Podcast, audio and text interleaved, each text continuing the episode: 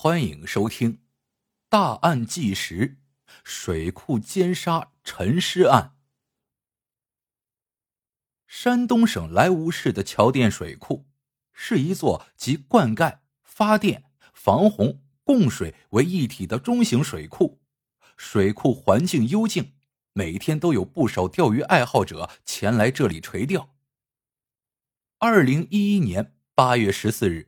一位垂钓者却发现水面上漂浮了一个不寻常的东西。等看清漂浮的是何物，垂钓者吓出了一身冷汗，赶紧拨通幺幺零报警。没错，他看到了一具浮尸。报警信息很快传递到了莱芜刑警大队，警方迅速出击。一开始。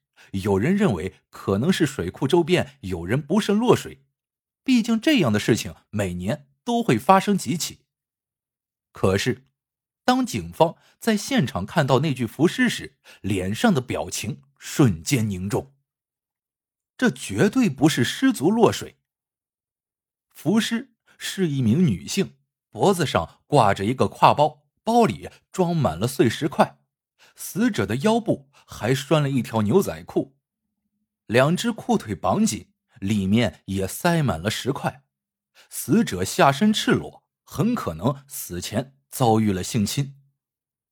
根据现场痕迹判断，死者绝不可能是自杀，应该是被人杀害，还试图在尸体上绑上石块，将其沉入水库底部。强奸，杀人。陈尸，莱芜市多年以来几乎没有发生过性质这般恶劣的人命案，警方感到事态严峻。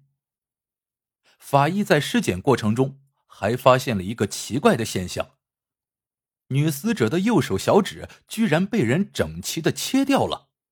凶手为何要这么做呢？他为何会做出如此变态的行径？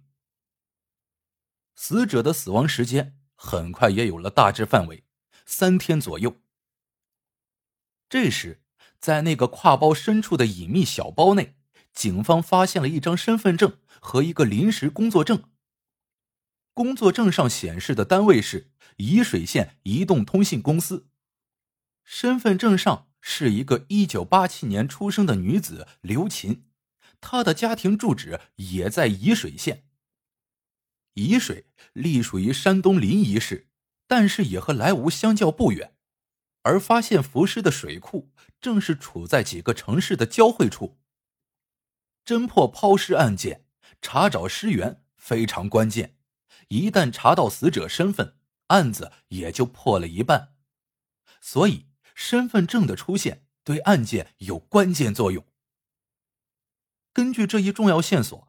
警方迅速找到了身份证上刘琴的家人，而刘某确实已经失踪三天，他的大姐已经在派出所报了案。接下来 DNA 比对也很快进行，最终得出结论：死者正是刘某。刘某的大姐回忆，八月十日这一天，他和妹妹约好晚上一起给儿子过生日，大约下午六点，刘某还给他打过一个电话。称自己正在等车，稍后去沂水和他会合。然而，十分钟过后，大姐再次拨通妹妹的电话，却已经打不通了。另一边，警方来到刘某的工作单位沂水移动通信公司调查。刘琴工作的移动公司营业厅位于沂水县城郊区，只有一条公路可以通往县城。营业厅的对面。还有个加油站，在走访调查时，一个女员工提供了重要线索。女员工回忆，八月十日下午，她碰见过刘琴，两个人还聊了会儿天。刘琴告诉她，下班后自己要去沂水给外甥过生日。当时的时间接近六点，女员工看到一辆红色的小轿车停在刘琴身边，刘琴则很快上了车。车子从停下到开走时间间隔很短，女员工只见是个男人开车，车子是个小巧的两厢轿车，其他也记不得什么了。从时间线上来判断，刘琴正是在给大姐打完电话后就上了这辆红色小车，之后家人便再也联系不上她了。当地去往县城的大巴车每天下午五点半收车，刘琴在六点左右下班，已经错过了末班车。那么，他最后上的那辆红色小车极有可能是一辆野出租。随后，警方通过多路天网监控排查六点到七点出现的红色两厢小轿车。然而，由于摄像头距离较远，画质模糊，排查起来非常困难。最终，终于在一个摄像头监控下发现了疑似车辆的踪迹。这辆红色小车在六点以前已经在监控附近来回转悠了好几圈，有明显的野滴痕迹。可是监控里的小车没有牌照，由于距离过远，也看不清楚司机的面容。加油站的女员工经过辨认，事发当天自己看到刘琴上的就是这辆小红车。显然，红车司机有重大的作案嫌疑。那么，如何才能找到他呢？由于这种两厢小红车在当地数量太多。一一排查费时费力，于是警方开始转换思路，寻找其他的突破口。在翻找卷宗时，莱芜警方发现了一件发生在附近的抢劫强奸案。此案的被害者是名女性，作案人同样是驾驶一辆红色两厢小轿车。与水库沉尸案不同的是，一年前的案件中，被害者没有死亡，案件一直未侦破。经过前期的一番沟通，那名幸存女性同意和警方见面，并描述了自己遭遇的案件细节。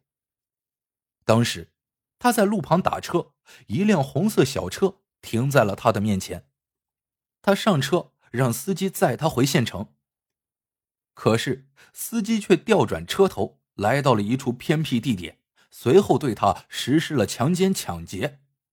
最后，嫌疑人驾车逃走。并未伤害女子性命。让警方感到高兴的是，这名女子清楚的记得罪犯的样子。紧接着，一张嫌疑人的画像在女子的描述下出炉。那么，这个人会不会也是桥店水库沉尸案的凶手呢？可是，为什么第一名被害者没有被杀害，而刘琴却惨遭杀害？还被切断小指抛尸水库中呢？难道一年时间，犯罪嫌疑人的杀人手段在不断进化？这可不是个好兆头。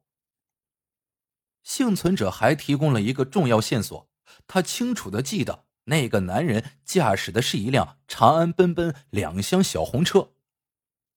有了画像，又有了小红车的品牌型号。这一下子调查范围缩小了不少，在调取了莱芜、沂水两地购买这款车型的所有车主信息后，警方开始排查桥店水库附近的可疑人群。凶手将尸体抛在桥店水库，车子又经常在这附近出现，无疑，凶手居住在附近的可能性很大。他很可能是一名在附近揽活的野出租司机。很快，可疑人员出现。在调查的红色小车登记人中，一名张姓女车主告知民警，她名下的一辆长安奔奔是她丈夫长期在使用，而她的丈夫耿文强居然与画像中的人一模一样。很显然，这个耿文强就是一年前抢劫强奸案的嫌疑人。耿文强。在附近一家矿上打工，为人性格蛮横，经常下班后开着长安奔奔在附近跑野出租。他还很喜欢钓鱼，对附近水库十分熟悉。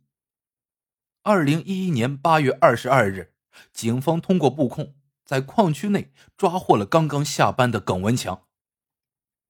面对突然现身的警察，耿文强没有抵抗，随后被押解上车。回来芜的两个小时车程中，耿文强依旧一言不发。